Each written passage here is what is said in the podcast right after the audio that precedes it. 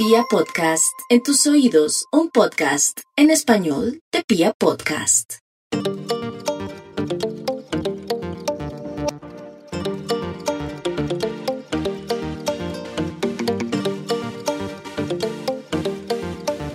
Hola, hola, bienvenidos a un nuevo episodio del Closet Profesional, este podcast que ha sido creado con la intención de cuestionar desde el amor aquella decisión que muchos tomamos a temprana edad, que fue la elección de una carrera profesional y que pues de pronto en el camino nos hemos dado cuenta que no nos identificamos del todo con eso que estudiamos. Hoy tengo un invitado eh, muy especial que es Alex Gómez. Alex es Master Coach, es conferencista en desarrollo personal y es autor del libro Conectando con la energía de la abundancia. Alex, muy feliz de tenerte aquí en el Closet Profesional. Amadísima Angie, gracias, saludos desde México a todo Colombia. Ay, qué bueno. Sí, de hecho, Alex es mexicano, me encanta, me encanta que, que estés acá y pues yo tuve la oportunidad de vivir eh, con él una de sus conferencias magníficas porque pues es impresionante todos los matices que incluye dentro de, dentro de sus charlas como tal. Realmente te hace conectar contigo mismo de una manera brutal. Entonces, bueno, mi querido Alex, feliz de que estés aquí. Gracias. gracias a ti. Yo pensé en invitarte justamente porque mm, sé que tú has tenido un proceso digamos, interesante en todo este tema profesional, como que has explorado varias áreas hasta llegar al desarrollo personal, pero me gustaría mucho que nos contaras cómo fue que llegaste al desarrollo personal. Pues llegué por accidente realmente, bueno, por causalidad, ¿no? Así lo veo. Resulta de que desde chavo, a los 18, 19 años, me gustaba la lectura de desarrollo personal. Sin embargo, la sustituí por otro tipo de lectura que en ese momento mi ego, mi juicio decía como que es intelectualmente más elevada, ¿no? Novela histórica y mucho, mucho sobre política también. Eh, me gustaba leer, como que sentía que eso era cultura, ¿no? Por llamarlo de alguna manera y en general historia. Y entonces, como por ahí de los 39 años, yo me sentía como muy inquieto, me sentía insatisfecho, estaba teniendo, pues no lo sabía yo en ese momento, no estaba tan consciente, pero estaba teniendo una crisis porque decía, debe de haber algo más en la vida, ¿no? Ya había cumplido lo que, lo que me habían programado para cumplir, había terminado mi carrera, había entrado a trabajar primero en el sector financiero, después en una empresa de tecnología, y ya tenía, había comprado, estaba pagando una casa, tenía la familia que me habían dicho, hasta el perro, todo. Y, de repente sentía, o sea, tristeza, tristeza, sentía tristeza, vacío. Decía, debe de haber algo más que esto, ¿no? Y yo me cuestionaba. Y un día estando justamente en una expo en donde yo participaba en la expo Tu Bebé y que era una expo de este, donde iban personas embarazadas principalmente, ¿no? Embarazadas y y, recién, recién aliviadas, mamás y papás recién inaugurados. Entonces estaba ahí, estaba aburrido, estaba con la fuerza de ventas, yo era el director comercial, entonces me salgo a caminar y de frente estaba la Exposer. Me meto ahí a la Exposer y me abordan en un stand y me invitan a tomar un entrenamiento que ni siquiera pagué, fue por intercambio.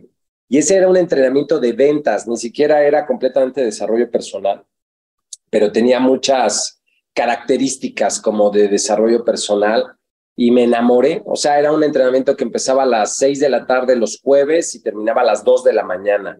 Y yo cuando terminaba los, o sea, cada día del entrenamiento, este, quedaba en las noches así como mi mente como un avispero, me empecé a sentir ilusionado, emocionado otra vez, empecé a sentir eh, eh, eh, emoción por la vida, alegría por la vida y empecé a experimentar cambios personales. Entonces, eso me, me, atrajo a otro entrenamiento del mismo entrenador y cuando lo terminé y di una conferencia, cuando di la conferencia dije, no, yo nací para esto.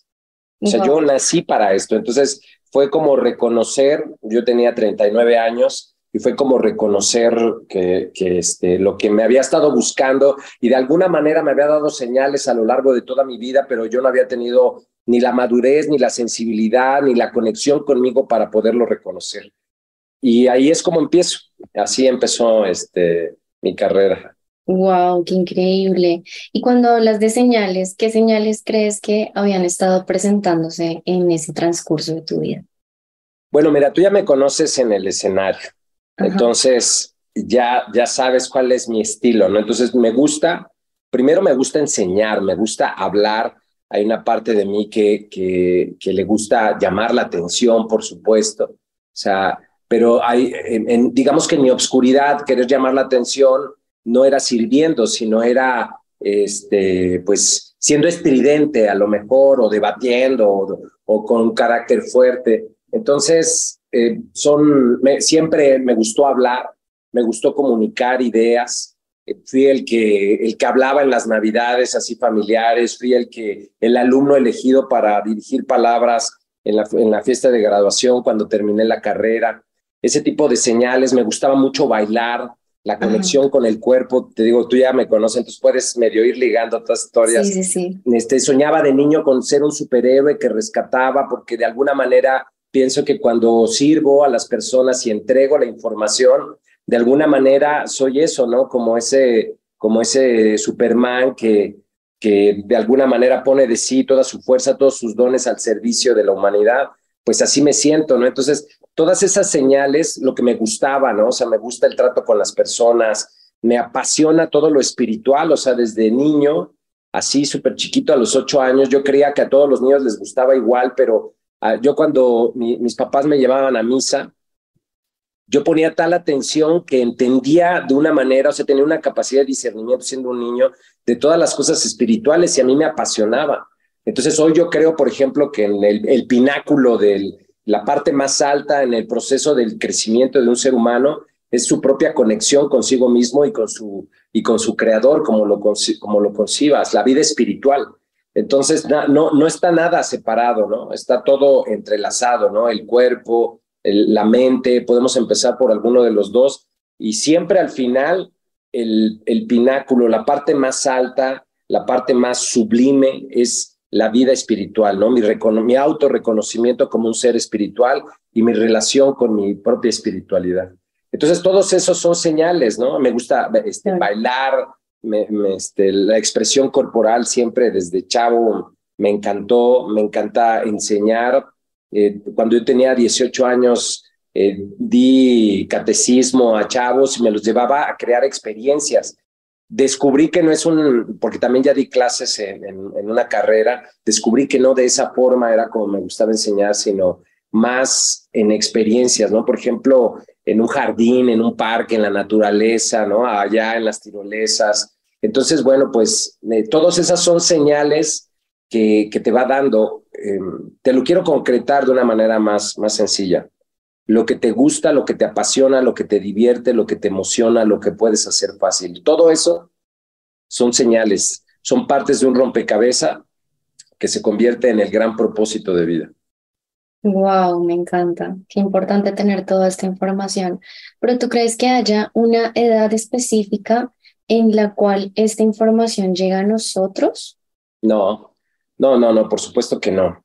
No, más bien tiene que ver con un estado de conciencia, ¿no? Con el que tanto volteo a verme para conocerme, para saber de mí, para descubrirme, para interesarme en mí. O sea, es más un estado de conciencia que puede llegar a los 15 años, que te puede llegar a los 39 o a los 60. O sea, no hay, no hay una edad.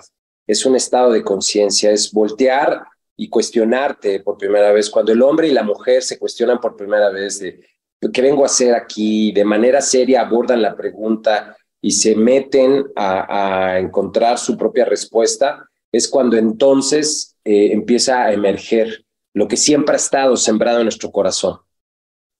Ok, pero en ese, en ese cambio de estado de conciencia, por decirte algo, bueno, cuando uno, como yo lo llamo, salir del closet profesional, ¿no? Uno dice, que lo que yo realmente quiero es esto y no esto pero tengo claro que de pronto ya tengo una estructura familiar eh, lista, ¿no? De pronto las personas que ya tienen hijos eh, me conocen así y así en este, en este ámbito laboral. Entonces, cuando decido cómo realmente lo mío, digamos en tu caso, es todo este tema de las conferencias del desarrollo del potencial humano y demás, cómo, cómo realmente se puede afectar nuestro entorno al tomar una decisión de cambio o de, sí, como de cambio de profesión, podríamos decir. Sí, pues totalmente. El, el, punto aquí no es pensar en el, en, el, en el cambio que genera, sino el punto está en la valentía que necesitas tener para afrontar ese cambio. Se necesita ser valiente. O sea, primero tienes que, hay una frase que le escuché, bueno, la acabo de volver a leer en un libro que se llama Pleno. Eh, tengo el hábito del estudio, diario estudio. Entonces dice, eh, hay dos vidas, ¿no? La, la, la primera es cuando nacemos y la segunda cuando te das cuenta que solo tienes una. Entonces tienes la opción de decir, ah, no, bueno, pues sí, pues ya acomodé mi vida, caray, o sea, ya, este, como estoy casado, como tengo pues, este, el compromiso de una hipoteca, de pagar la colegiatura, de pagar los autos, era mi caso totalmente, o sea, por eso yo tardé de los 39 hasta los 41 antes de renunciar. O sea, eh, me daba mucho miedo renunciar a mi empleo, me daba terror no poder tener el dinero suficiente para sostener el estilo de vida y de alguna manera pues todo, o sea, se fracturó, o sea, hubo un cambio que fue inevitable.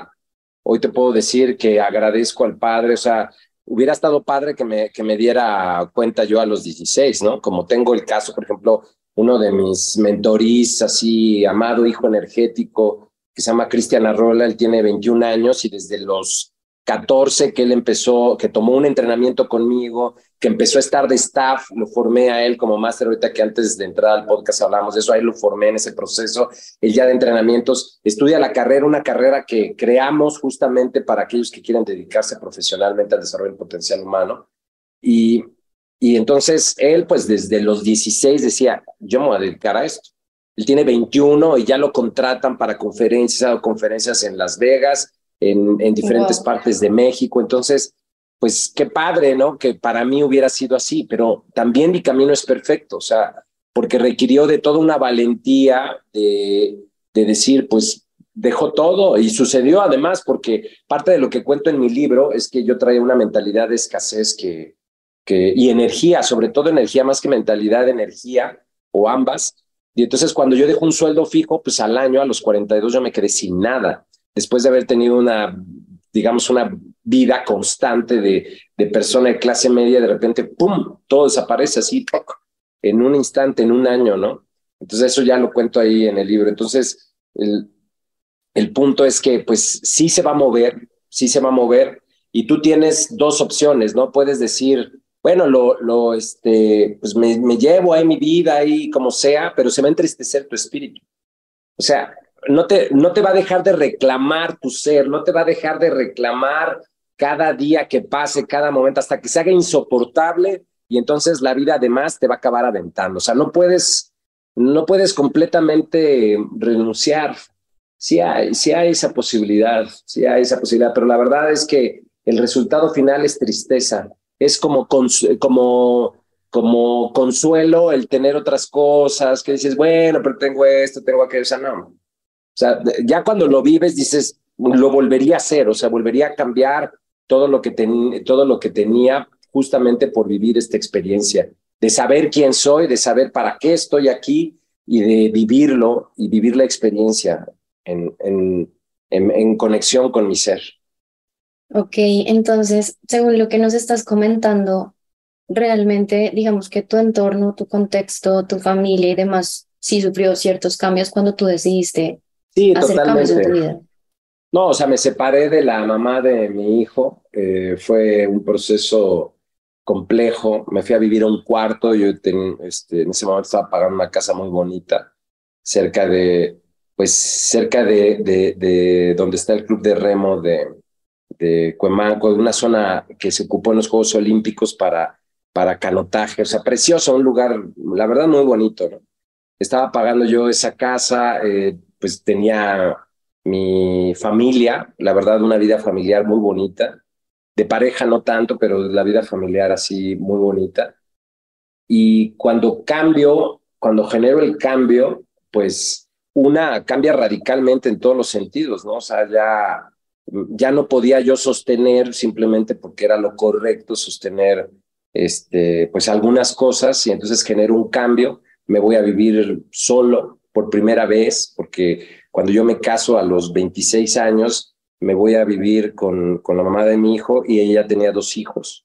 Entonces me voy a vivir con ellos eh, entonces nunca había vivido solo, viví solo por primera vez a los 41 años, ¿no? Entonces es una experiencia que todo ser humano debe de vivir, o sea, debes de hacerte cargo de ti. Y viví en un cuarto por dos años, eh, me quedé sin dinero al año.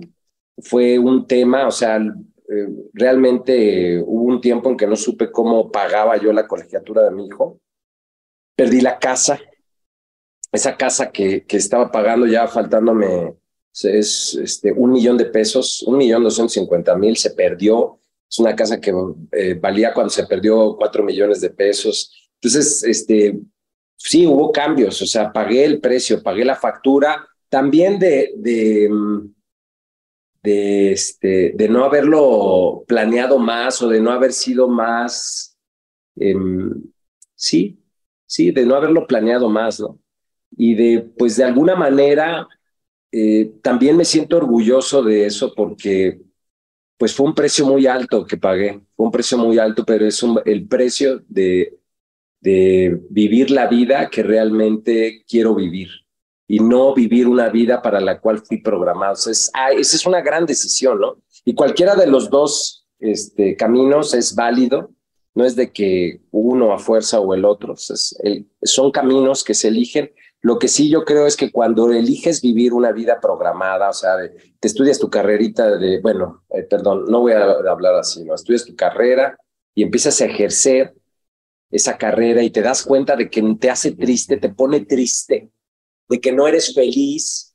Pues entonces, la opción es llevártela ahí porque dices, ya, la, ya me equivoqué, ¿no? O sea, ya la regué, o sea, pues no hay de otra, pues por aquí me la llevo, o tomar valientemente la decisión de, pum, golpe de timón, no importa, aprender de ese error y, volver a experimentar hasta encontrar mi verdadero camino, porque la tristeza de mi ser es un precio muy alto, es un precio muy alto por, por continuar por el camino correcto establecido. No, no, no, no, no, lo rechazo absolutamente. Entonces, invito a las personas a que sean valientes, a que se conozcan profundamente, a que te conozcas, qué te gusta, qué te apasiona, qué te mueve, qué te divierte. Es que todavía no lo sé, pues cuestiónatelo, experimenta, experimenta, porque solo es a través de la experimentación. A, lo mejor si yo no me hubiera dado el permiso, siendo, imagínate, em, tenía muy buenas razones para no meterme a ese taller. O sea, yo era ya un jefe de familia, un señor.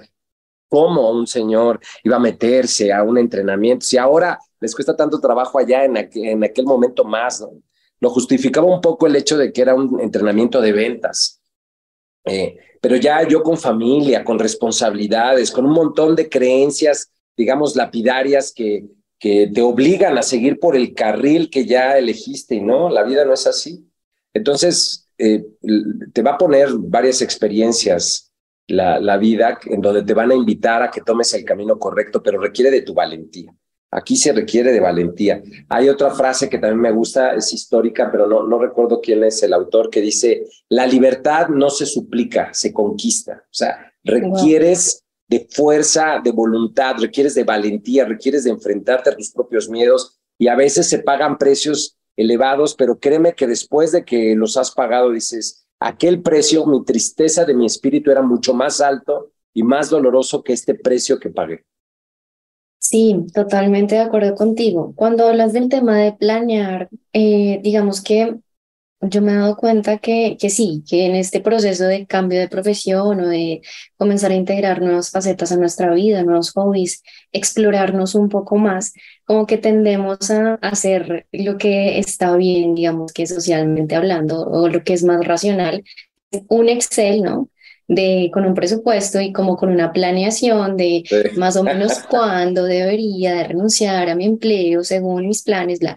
Pero he conocido historias, incluyendo la mía, en las cuales eso nunca pasa. O sea, por más de que uno planee lo que quiere y uno quiera que se den los planes de esa manera, es como que, ¡pum!, de un momento a otro sucede algo que se sale completamente de tu control y, y ya tienes que comenzar a sortear la vida con eso que te está presentando.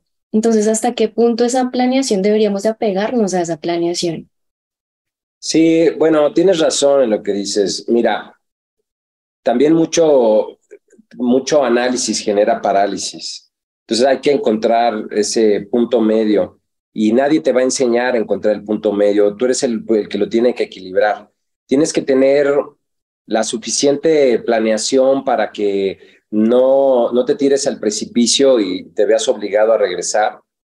Y también tienes que tener de alguna manera la suficiente audacia para aventarte, para dar un paso eh, de repente o varios pasos en lo desconocido, porque puede ser que el, el exceso de planeación te paralice y no tomes acción. Entonces, es un punto ahí medio, ¿no? En el que pues necesitas dar el paso con la planeación lo, lo más posible, o sea, contemplar lo más posible y resolver que va a haber circunstancias que pueden de alguna manera ser imprevistas y que no te van a permitir eh, tener todo organizado, pero confiar en que en tu espíritu, confiar en ti como persona, en la guía divina, confiar en el amor que hay en ti, saber que de una u otra manera lo vas a resolver.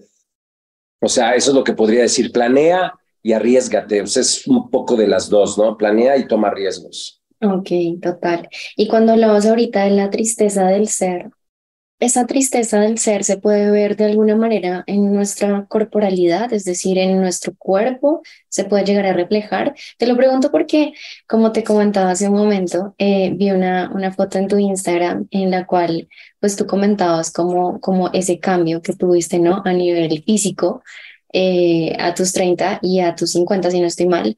Entonces, em, me pareció pues impresionante y dije como, wow, es como si eso que hay dentro definitivamente se reflejara de una manera afuera.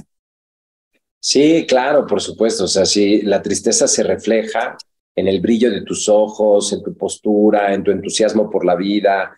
O sea, es un desánimo porque se pierde el rumbo se empieza a caer en una sensación de ya no sé por qué estoy haciendo esto, ya no, no tengo tan claro de por qué lo estoy haciendo. Entonces, lo dice Víctor Frankl, ¿no? Cuando se pierde el sentido de la vida, él cuando estaba en un campo de concentración veía cómo es que aquellos que perdían el sentido de la vida, pues buscaban la muerte, ¿no? Provocaban a los SS o a la policía, policía secreta alemana para ser asesinados. Entonces, cuando, y por otro lado, aquellos que tenían un propósito clarísimo, encontraban las formas de supervivencia, una razón para aferrarse durísimo ¿no? Eh, a, la, experiencia llamada vida.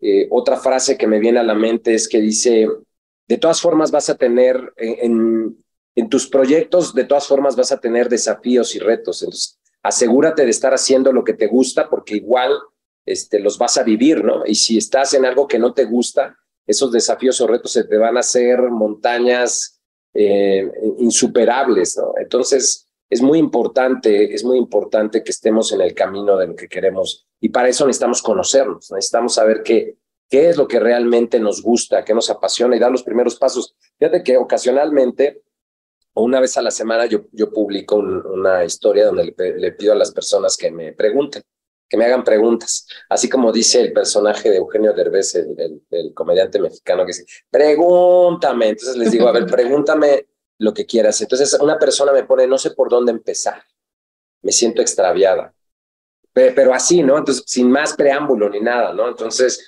en la, en la historia, pues básicamente lo que le respondí es que necesitaba conectar con ella misma. ¿Qué es lo que te gusta? Y lo que te gusta, empieza a hacer y lo que te gusta te va llevando poco a poco a, a, lo que te apasiona y explora todo, vuélvete curiosa, vuélvete curioso para que puedas ir conociendo muchas cosas y inevitablemente la energía te va a ir atrayendo. En el fondo de ti hay un algo, hay una, una, una divinidad pulsante que te está conduciendo por caminos insospechados a aquello que es tu camino y es esperando a que tú en tu experiencia de vida lo puedas reconocer. Entonces, déjate llevar por la vida, ¿no? Sal, explora, eh, toca, juega, ríe, eh, emocionate, ve explorando, ese es el camino, ese es el camino.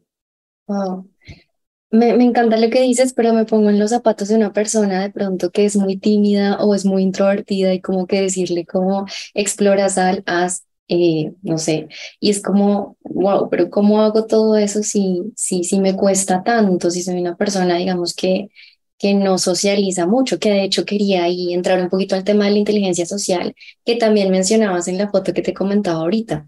¿Cómo hace para desarrollarla? Sí, Bueno, primero, contestándote a lo que te refieres de las personas que son tímidas, eh, lo que yo les diría es que tienen que trabajar en su crecimiento personal. O sea, es mandatorio que, que empecemos a trabajar en nosotros mismos para conocer nuevas versiones. Y una nueva versión de una persona tímida es una persona extrovertida. O sea, increíblemente una persona que es tímida se puede transformar en su opuesto eh, extrovertido si vence los miedos que le mantienen en este estado de ser introvertido. Quizás sufrió, tuvo decepciones, quizás le maltrataron, le hicieron bullying, quizás tiene miedo a ser rechazada, o sea, algo que está impidiendo que pueda eh, florecer. Bueno, hay que trabajar, o sea, también para ellos lo tienen que elegir. Pueden, por eso es que es una cuestión de elecciones todo el tiempo, ¿no? Este, yo me sentía, y lo, lo planteaba en esa foto que tú dices que está en mis podcasts, pues ahí en esa foto me iba mucho mejor económicamente que en la otra foto. Porque las pongo así de conjunto, pero me veo, aunque tiene creo que ocho años de diferencia una de la otra, me veo mucho más viejo en donde soy más joven. Y además me veo sin ese brillo que genera la, la, el estar conectado, ¿no? Y te digo, pues económicamente me iba así, pero lejos, varias veces mejor que en la otra foto. Y, sin embargo, en la segunda foto, pues yo estaba feliz. Estaba feliz, o sea, estoy feliz realmente. Eh, le, le, digo que yo deseo que las personas, su mayor logro es no sea ni sus, ni sus estudios académicos, ni sus resultados económicos, ni sus bienes o propiedades, ni su familia, sino que deseo de todo corazón que el mayor logro es que sean genuinamente ustedes mismos, que seas tú mismo. Entonces hoy considero que ese es uno de mis principales logros. Yo no era una persona sociable, yo no era, no sabía, de alguna manera yo veía a mi hermano el chico, a Ricardo, y decía, qué facilidad tiene él para ser amigos, ¿no? Yo quería tener muchos amigos, pero pues cuando yo veo mi rostro, que parecía como el de un martillo, ¿no? Como el de eh, algo que te ahuyenta, pues este, lo dice John Maxwell, dice, cuando, cuando todo, cuando todo lo, cuando tu única herramienta es un martillo, todos los problemas los ves como un clavo, ¿no? Entonces, pues si no tienes herramientas, no hay forma de que puedas de alguna manera, este, eh, conectar con las personas. Entonces, todos por naturaleza nos, nos encanta conectar con otros seres, fascinante. ¿Qué es lo único que necesitamos? Herramientas, conocimientos, ¿no? Entonces, enseño cosas sencillas, las voy a compartir, digo, vamos a mencionarlas, aunque se requiere práctica y dinámicas para poder interiorizarlas, pero el contacto visual es una herramienta poderosa para generar conexión con las personas, nos gusta ser mirados, aunque al principio resulta muy incómodo, pero necesito hacerlo con conciencia y en una mirada que proyecte amor. La otra es que es importante sonreír. La sonrisa es una invitación a, la conexión, ¿no? Tú cuando estás en algún país extranjero en donde no se habla tu idioma ni inglés, porque bueno, pues a lo mejor te puedes defender, perdón, a lo mejor te puedes defender con inglés en algunos lugares, pero imagina que estás en China o en Rusia y nadie habla inglés, entonces vas a, y te urge ir al baño, pues, ves un ruso ahí con cara de, de, de, machete o de marro o de espada y ves a un ruso sonriente, pues te vas a dirigir al ruso sonriente a preguntarle con señas de dónde puedes conseguir un baño. Entonces la sonrisa es una invitación a la conexión. La tercera es hacer el, el ejercicio de aprenderte el nombre, tener herramientas para aprenderte el oh, nombre de las personas, porque eso de alguna manera edifica al otro, ¿no? A mí me gusta ser llamado Alex, mi nombre es Alejandro, pero me gusta ser llamado, me presento como Alex Gómez Medina. Entonces, cuando alguien me, me llama eh, por, por, por, mi nombre, Alex, pues me, me, siento en confianza, automáticamente ya es una forma de ligar. Ahorita yo te preguntaba, o sea, yo, te preguntaba cómo prefieres, ¿no? Que, que, te llame porque no quiero asumir, ¿no? Entonces, no, pues Angie, Angie está bien, ah, perfecto, bueno, pues es Angie, ya lo asumo. Y el cuarto paso es que edifiquemos, edifiquemos a las personas, que encontremos algo real y positivo que se pueda eh, observar, apreciar de la otra persona y hacérselo saber. Entonces, estas pequeñas cuatro herramientas, pues automáticamente nos ayudan a poder conectar con las personas. Cuando, cuando nos conocimos, eh, tú y yo, pues eh, había muchas personas, cientos, literalmente cientos de personas completamente desconocidas. Y para que, usando estas herramientas, pues eh, cosecho una gran cantidad de amistades, una de ellas tú, ¿no? Entonces, que nos cruzamos varias veces. De hecho, te, este, yo pensé que eras, este, como ya no veo a la distancia, te dije, oye, es que hay una persona muy bonita que se parece a ti, ¿no? A lo mejor tú no recuerdas el comentario, pero es que de momento dije, ah, este, se llama Mónica Félix. Que se había este, entrenado contigo. Exactamente, entonces a la distancia yo creí que eras ella y hasta que cuando me acerqué, pero te hice la alusión entonces es una forma de edificarte, ¿sí me explico? cuando yo te edifico de esa manera, pues automáticamente conectamos y lo que sucede como resultado es que ahorita estamos grabando tu podcast, ¿eh? saliendo, del, saliendo del closet. ¿Del closet qué? Profesional. Profesional, sí. Buenísimo, me encanta, me encanta. Gracias por esas herramientas tan maravillosas. Fíjate que yo también decía, wow, ahorita, ahorita me acabas de responder una pregunta que yo me hacía mucho y que de pronto alguien por ahí alguna vez me hizo. Y es, yo estuve viajando a Brasil, estuve seis meses en Brasil y no conocía a nadie allá. Pero a diferencia de muchas personas que estaban en el mismo lugar y demás, em, pues yo comencé a hacer amigos y yo no sabía portugués. o sea, no, no, no, no me fui aprendiendo, o sea, sabiendo portugués, no. Y me quedé los últimos cuatro meses completamente sola y de repente comenzaba a ser amigas y era como que ya sentía que nos conocíamos de toda la vida y teníamos que recurrir al inglés para poder hablar, porque ellas no entendían mi español, yo no entendía su portugués. Y hoy en día seguimos conversando y demás, y, y como que yo decía, pero ¿por qué a la gente le cuesta tanto o este tema de mirar, ¿no? Vivir en otro país y yo cuando me devolví de Brasil, yo siento que allá yo creé diferentes tipos de hogares con personas maravillosas que todavía recuerdo, en uno o dos días realmente conectamos de una manera increíble. Entonces yo decía, ¿por qué? Porque a la gente le cuesta tanto si no es tan difícil. Claro, cuando manejas herramientas como las que tú dices para conectar realmente con las personas, Ahí es donde lo entiendes. Yo decía, pero yo no tengo nada diferente, seguramente ya lo hacía de una manera inconsciente. El hecho de lo que tú dices, contacto visual, sonrisa, elogiar, aprenderte los nombres de las personas, creo que definitivamente ayuda un montón y yo diría que eso en realidad fue algo que me ayudó muchísimo también a mí. Claro, claro. Sí, sí, sí, pues ya ahí está tu respuesta. Y sí, efectivamente, pues ese don de gente que tú tienes te abre las puertas en todos lados, amada Angie.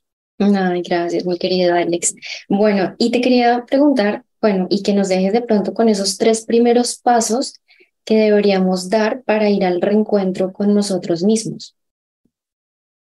Sí, bueno, lo primero es que todos nosotros, todos nosotros eh, eh, requerimos hacernos conscientes de nosotros mismos, o sea, dejar de ir en automático, dejar de ir caminando en, en, modo robot, como diría Eckhart Tolle, volverme el observador, volverme el testigo de mi propia vida.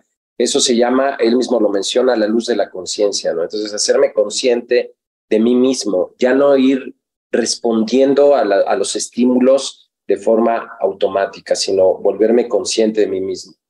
La otra es elegir explorarme y conocerme, ¿no? Entonces, cuando yo tomo la firme determinación de conocerme, de explorarme, y al mismo tiempo en esa misma decisión está el de desarrollar el potencial que hay dentro de mí, eso automáticamente me va a llevar por un camino, por un camino fascinante, el camino del maestro, el camino del autodescubrimiento al encuentro con tu ser, en donde vas a, tarde o temprano a encontrar, a encontrarte. Eh, Puedo mencionar lo que yo encontré, pero me gustaría más que las personas puedan descubrirse para que no tengan una respuesta eh, preelaborada, sino que se interesen genuinamente, tomen la decisión de explorarse. Se pueden explorar en el silencio, en la autoobservación, en la meditación. Es como te puedes conocerlo. Eh, em, explorando, por ejemplo, me refiero a que eh, pues hoy tú puedes saber si te gusta más lo salado, lo dulce o te gusta por igual, y esto es pues probándolo, probando. Entonces la exploración, la experimentación es algo que te va a permitir ir descubriendo la vida. El, otro ejercicio es el silencio, guardar silencio, no querer estar hablando, no querer estar prendiendo algún aparato que te distraiga, sino tener momentos de silencio contigo mismo y de reflexión, observándote lo que sientes, lo que piensas, eh, observar, preguntándote y respondiéndote, anotando, escribiendo. Todo eso te va a servir para, para empezarte a explorar, para ir al encuentro con tu ser. Obviamente todas las experiencias creadas para ese propósito, ¿no?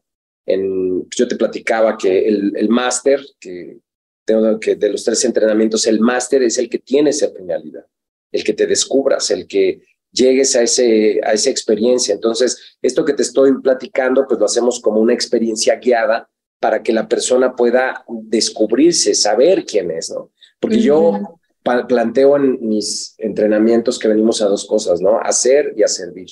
Entonces, ser es solamente lo puedes ir ejecutando o puedes ir floreciendo en la medida en que te conoces, en que te metes de manera comprometida en este camino hacia tu propio corazón, hacia tu propio ser, para descubrirte y permitirte emerger.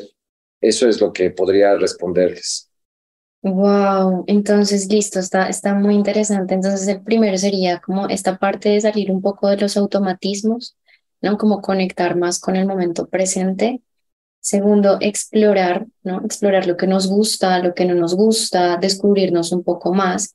Y tercero, también em, eh, descubrirnos en el silencio, ¿no? En la meditación, em, en todos estos espacios donde estamos en conexión con nosotros mismos, que a mí me parece em, también muy importante, tú lo mencionabas en algún momento, el hecho de vivir solos o tener espacios de soledad, porque al final es una forma de estar en compañía de nosotros mismos, ¿no? Tenemos esa costumbre de decir estamos solos, no, estás contigo. Lo que pasa es que cuesta estar contigo ¿no? Sí.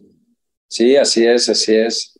Esto, esto eh, el silencio, la reflexión, por ejemplo, si lo haces en medio de la naturaleza, bueno, eh, estimula, ¿no? El contemplar, por ejemplo, la belleza de la naturaleza te va a ayudar también a verte, porque lo que ves en la naturaleza es lo que hay realmente en ti, lo que eres. Entonces, cuando te, te das la oportunidad de contemplar que significa una mirada profunda de algo, eso es contemplación. Cuando contemplas, eh, pues en este caso, por ejemplo, estuve en una cascada, al pie de una cascada, pero en la parte alta, o sea, no, no contemplándola desde abajo. O sea, había una poza, la poza que vacía y se ve como el precipicio. Y entonces, quedarte a contemplar esa, ese espectáculo visual y después escribir qué es lo que contemplaste, eso que escribiste es una descripción de ti, es empezarte a conocer. Entonces, el, hacer todo esto, un ejercicio en medio de la naturaleza, va a acelerar tu proceso. Puedes mirar a lo mejor una hormiga y la hormiga te inspira, o una palmera, o puedes eh, mirar un atardecer en una playa, o puedes estar en un desierto, en las dunas, que también tuve la oportunidad de estar hace poco en las dunas. Este, y, contemplar. Entonces, contemplar la belleza es algo que te va a permitir verte a ti mismo, porque el mundo nos refleja, nos reflejamos a través del otro, a través de lo, de lo externo. A mí me reflejo, pero cuando estoy en esta mirada profunda, ¿no? Me permito ver y entonces en el silencio también puedo ocupar la oscuridad del silencio para voltearme a ver ahora directamente a mí. Eso es lo que pues agregaría, ya lo pusiste muy bien, porque eres muy estructurada, muy inteligente, lo pusiste ahí ya en pasos, entonces es lo que agregaría. Amada Muchas, muchas gracias, mi querido Alex. No sé, yo siento que hay, hay algo que se puede adicionar también y es el tema de los juicios. Tendemos como a enjuiciar mucho.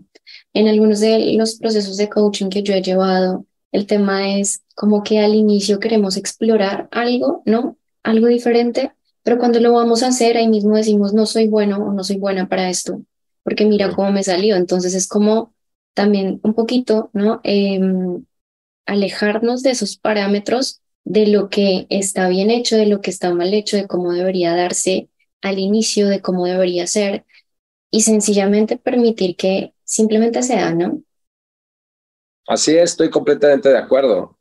El manejar la aceptación completa es un ejercicio. ¿eh? Eh, este, Amor, amor en aceptación, amor incondicional es eso, ¿no? Es aceptación absoluta. Permitir que cada experiencia sea sin ponerle una etiqueta que la clasifique. De hecho, pues ya cuando estás entrenando mucho, eliminas la palabra mal y bien, porque es un elemento de juicio, no es una etiqueta. puede ser positivo o negativo para tu propia experiencia, o te puede acercar o alejar, eh, pero como un ejercicio inicial, quitar la, la, etiqueta bien o mal, si eso está bien o eso está mal, este, ayuda, porque a veces mm, esa clasificación me impide acercarme a ciertas experiencias que son necesarias para mi propio eh, autorreconocimiento, ¿no? Para mi propio encuentro conmigo mismo. Entonces, sí, este, la aceptación profunda. Fíjate que hacer una mirada, y quiero pues, cerrar, digamos, este puntito con esto. Hacer una mirada profunda hacia ti, hacia mí, implica que también tenga la valentía de observar mi obscuridad, de observar esa sombra que proyecta mi luz. Sí, soy un ser luminoso y también proyecto una sombra en la misma proporción en la que mi luz se da. Entonces, cuando yo soy capaz de observar mi oscuridad y decir, ah, ok, esto también forma parte de mí y esto también forma parte de, del ser divino que yo soy, y la acepto y la abrazo y entiendo que potencialmente hay mucha luz en mí y potencialmente hay mucha oscuridad en mí y que ambas son una elección constante. Cuando yo acepto eso, entonces estoy más cerca de aceptar al otro, estoy más cerca de aceptar eh, la, la vida, ¿no? Dejo de ver injusticias para ver simplemente ciclos, para ver procesos y se vuelve pues una mirada más compasiva, más amorosa, más de aceptación. Y es que necesito verla completamente, necesito ver esa oscuridad y esa luz en mí para realmente saber quién soy. Wow, súper importante, súper clave porque eh, generalmente tenemos esta, esta forma de querer, o sea, de querer ver todo lo bonito, ¿no? Y de querer que todo sea muy bonito. Entonces quiero cambiar de empleo, pero quiero que sea un proceso hermoso, bello. Sí, ¿no? así, súper suave. Quiero que nadie sufra en este proceso, por favor, no sé qué, voy a estructurar esto y aquello. Entonces, nos cuesta muchísimo ver esa oscuridad de, bueno, pues puede haber caos en el medio, pero al final ese caos es necesario para que después puedas ver la luz. Es decir, no podemos ver la luz sin la oscuridad, ¿no? Es como como lo importante, creo que es algo que, que, que sí es importante tenerlo mucho en nuestra, en nuestra mente, pues hacernos conscientes de que la oscuridad es parte de esta experiencia. Así es, y que el abrazo, abrazo mi sombra, abrazo mi sombra, la amo y elijo mi luz. Y si a veces elijo mi sombra, pues es parte de ese momento y de esa experiencia y no me pongo etiquetas y simplemente eh, retomo el camino. O sea, hay libertad, somos libres de hacer lo que querramos. Somos completamente libres. Si queremos eh, no hacer nada con nuestra vida, pues es mi libertad, o sea, es mi elección de vida. Si tiene un precio a pagar, ¿no? Y si elijo hacer algo con mi vida o vivir mi propósito, pues tiene un precio a pagar, es mi elección. Si elijo ser la persona más este, malvada, oscura, pues es mi elección, tiene un precio, ¿no? Y si elijo ser la persona más luminosa y amorosa, pues tiene, tiene un precio a pagar, tiene una consecuencia. Estamos en, en causa y efecto, ¿no? Entonces, en un universo de causa y efecto, y ante eso, bueno, pues eh, soy libre de elegir lo que quiera y lo único es que puedo hacerlo en conciencia y construir lo que realmente deseo. No lo, que, no, no lo que me venga en gana, no el primer capricho, el primer antojo, sino lo que realmente deseo. Y para ir por ese camino, pues solamente eh, conociéndome de manera profunda. ¿Mm? Ok, wow, wow, genial.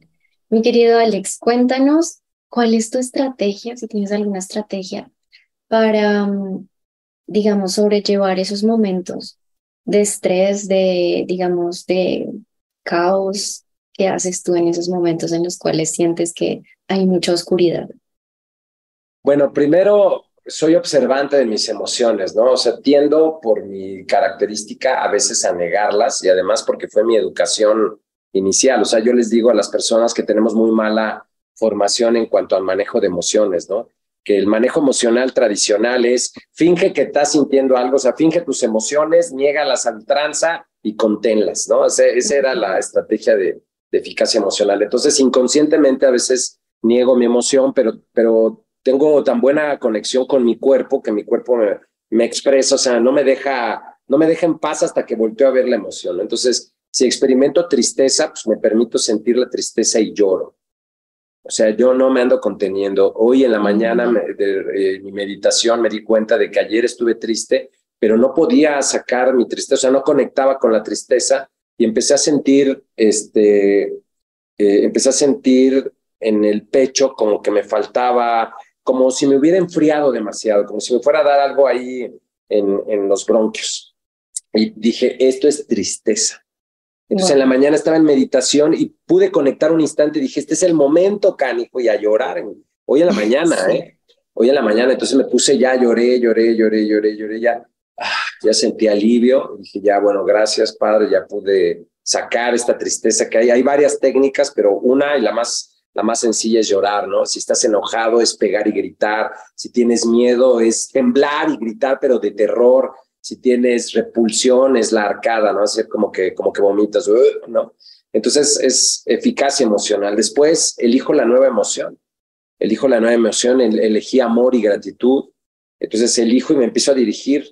Eh, he entrenado justamente para sentir amor y gratitud. Pero también me he dado cuenta de que necesito permitirme sentir. Si siento tristeza, permitir sentirla no, no, no ocultarla, como era mi, viejo patrón, que a veces quiere surgir, ¿no?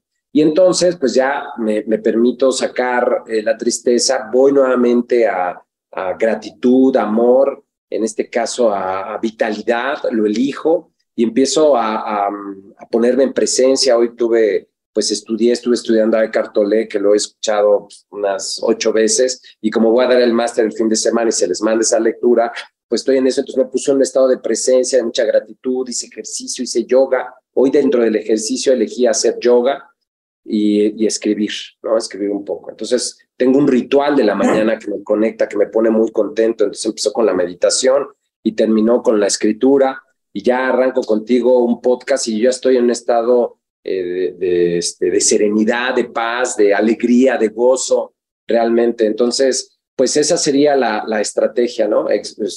para resumirlo en pasos, porque a, ti te gusta, es me hago consciente de la emoción, la expreso, la identifico porque le pongo nombre, no, no digo, pues, este, me siento mal o bien, sino eh, estoy triste, identifico la emoción, la expreso, en este caso con el llanto, después utilizo una serie de herramientas para dirigirme a mi nueva emoción, dentro de las cuales pueden estar eh, justamente una meditación de gratitud, el ejercicio, la lectura, el, este, bueno, audiolibros que escucho mucho, la, escribir, y todo eso pues ya me pone en un nuevo estado. Sin embargo, no para ahí. El cuarto paso, que es el más, más importante, es identificar qué es lo que me puso triste y por qué me puso triste.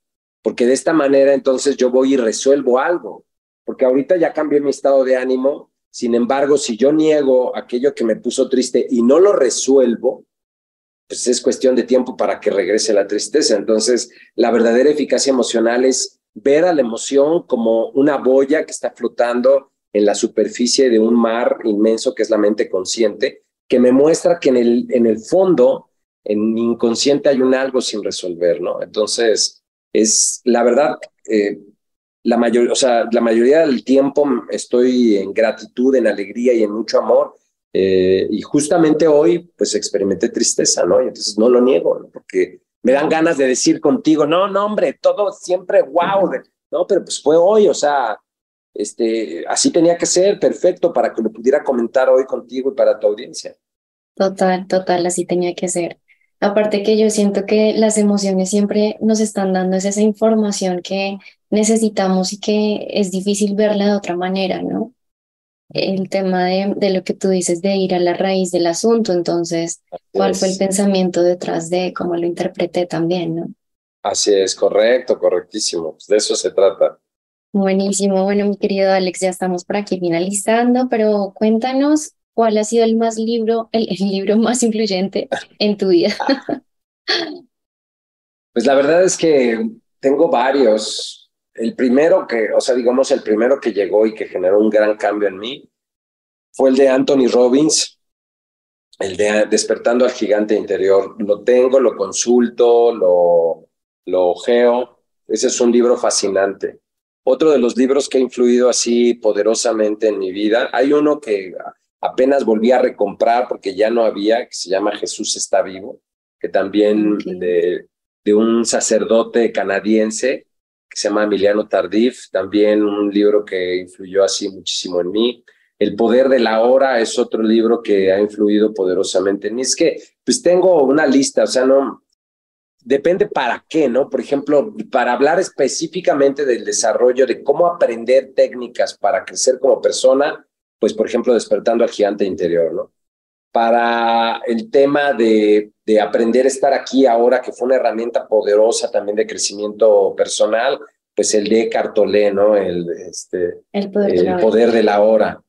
Eh, entonces, cada libro me ha dado como en un sentido muy particular, ¿no? También, por ejemplo, uno que enriqueció mucho mi vocabulario y que me hizo soñar y ver este mundo fantástico, pues pienso en dos, ¿no? Por ejemplo, Cien años de soledad de, de, uh -huh. de tu paisano sí, y otro que se llama Aura, este, Aura de Carlos Fuentes, un escritor mexicano que, que escribe una novelita fantástica, fascinante, este, de ensueño, te lo recomiendo. Es así, es una novelita. Juan Salvador Gaviota, que ahora que estuve allá en Bogotá, este, me encontré unas de estas tiendas donde había libros este, usados de segunda mano. Uh -huh. Y me metí, no, hombre, un regalo, estaban regaladas, casi casi uh -huh. los regalaba, nada más porque no me cabían en la maleta. Entonces me recompré Juan Salvador Gaviota, que ese libro me enseñó particularmente como este sentido de qué sigue cuando yo ya logré algo elevado en mi vida, cuál es el siguiente paso, ¿no? Y el siguiente paso es enseñar, volverte el maestro. Entonces, una novelita tan sencilla como Juan Salvador Gaviota te enseña eso. Entonces, tengo muchos, muchos libros favoritos, también este, novelas históricas apasionantes. Hubo un libro que me apasionó, que es una novela que se llama La Profecía Celestina. Uf, uh -huh. o sea, es deliciosa, es una aventura de un cuate que empieza como a, a, a descubrir la energía, ¿no? Entonces, este, la energía y habla de, del guiarte por la energía, de la intuición, también habla mucho y habla de, de la ascensión de una raza como cósmica. Entonces, la verdad está bien padre, ¿no? Este, hay muchos, hay muchos, hay muchos que, que, que me fascinan, que me pueden fascinar. Genial, súper, súper, súper. Listo. Si pudieras tener una cena con cualquier persona, bien sea viva, o sea, que, ya, que esté viva o que ya haya muerto, ¿quién sería y por qué? No, hombre, pues así lo tengo aquí a mi espalda, sería el maestro Jesús. Wow. Es mi maestro, es mi padre, es mi, mi máster, mi, mi amigo, mi brother, mi sensei. Eh, pues por supuesto, de alguna manera él en, siempre me ha guiado, ¿no? Desde, desde lo sublime, desde lo sutil, desde que soy niño. Pero pues, si pudiera tener una charla sería con, con ese joven de 33 años en plenitud de su iluminación y hablaría con él todo el tiempo que sea posible acerca del amor y del sentido de la vida. Sí, con él sería, en definitiva. Wow, qué genial, súper. ¿Qué crees que te diría tu niño de siete años si en este momento entrara eh, por esa puerta que está más cerca de ti, corriendo a abrazarte y a decirte algo? ¡Felicidades! ¡Lo estás logrando! Por fin agarraste la onda. Gracias. Gracias por sacarme a pasear, a divertirme, a jugar, a hacer. Gracias por cumplir mis sueños. Me diría eso. Me llenaría de besos y yo lo llenaría de besos a él. Wow, qué genial. Me encanta, me encanta. Y bueno, ya para finalizar, déjanos con un mensaje para toda esta audiencia que de pronto puede tener miedo, o sea, estas personas que están escuchando este podcast y que de verdad quieren tomar un nuevo rumbo en su vida, pero de verdad sienten que no saben por dónde, que tienen mucho miedo, que no, no tienen la valentía para. ¿Qué les dirías tú? Yo les diría que todo mundo sentimos miedo, que yo también, que el mismo maestro sintió miedo, todos llegamos a experimentar miedo y que los invito a que conecten con la fuerza que hay dentro de ellos mismos, porque dentro de ti existe todo lo necesario para que puedas darle la vuelta a ese miedo. Dentro de ti existe toda la valentía, la determinación, la seguridad, el amor, la compasión para vivir la vida que has estado soñando. Si la puedes soñar es porque la puedes vivir. Los sueños no han sido puestos en tu corazón para que los suspires, están puestos ahí para que los vivas, para que los hagas experiencias cotidianas. Hay un mundo fascinante más allá de tus miedos. Solamente tienes que hacerlo, aún con miedo, hacerlo. Racionaliza tus miedos, invierte en ti. Si no sabes cómo hacerlo, paga para que alguien te enseñe. La mentoría es algo que te va a permitir que tú puedas avanzar un paso más en este escalón evolutivo de tu propia transformación. Así que hay, hay muchos caminos, hay muchas alternativas. No renuncies el precio es muy alto, la tristeza, el sinsabor de la vida es el precio que se paga cuando se renuncia a vivir. Así que hoy te invito a que vivas intensamente para que cuando entre ese niño, porque pude ver la escena ahorita de mi niño entrando, que ese niño te felicite, que no te reclame nada, que te diga, yeah, wow, lo estás haciendo espectacular. Y esa valentía, esa valentía que tengas, se va a dar un fruto, que es la alegría y la plenitud de la vida. Te amo, gracias por escucharme, saludos, gracias, amada Angie. Y eso, es, eso es todo, chao, bye. Queridísimo, mi queridísimo Alex, mil y mil gracias. Por favor, déjanos tus redes sociales y tu página web y donde te podamos conseguir y contactar. Sí, claro, bueno, mi página web, en general si me googlean Alex Gómez Medina, ahí aparece todo lo que, lo que tengo, ¿no? Aparece en Google mi página web, que así está, en, en Instagram está master-alex Gómez, mi Facebook Master Alex Gómez Medina, en, TikTok también aparezco, mi podcast, aparece pues mi libro en Amazon que también lo pueden conseguir. Entonces Alex Gómez Medina y bueno pues también tengo por ahí un canal de YouTube que, tiene algunos videos así interesantes y bueno pues eso es, creo que es creo que es principalmente donde me pueden encontrar. Buenísimo, mil y mil gracias mi queridísimo Alex por este maravilloso episodio para el Closet Profesional. Estoy segura que va a ser de mucha utilidad y servicio para muchísimas personas. Un abrazo grandote, grandote hasta México. Gracias, te amo. Saludos hasta Bogotá y a toda Colombia. Saludos, chao, bye.